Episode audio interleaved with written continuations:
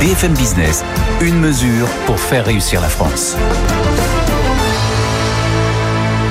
Alors Antoine Frérot, quelle serait pour vous la principale mesure à prendre pour faire réussir notre pays?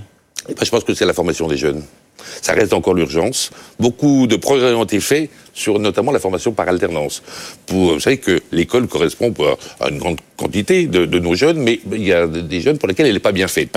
En revanche, c'est les décrocheurs. Hein. La formation par alternance, l'apprentissage notamment, permet euh, de les récupérer tous et de leur donner euh, un métier a un passeport pour l'avenir.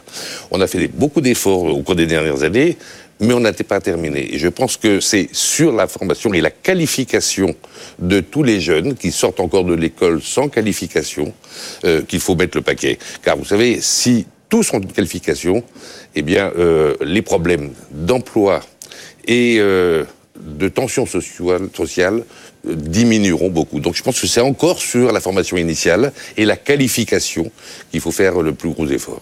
Voilà, Antoine Frérot, PDG de Veolia jusqu'au 30 juin et à partir du 1er juillet, président de Veolia.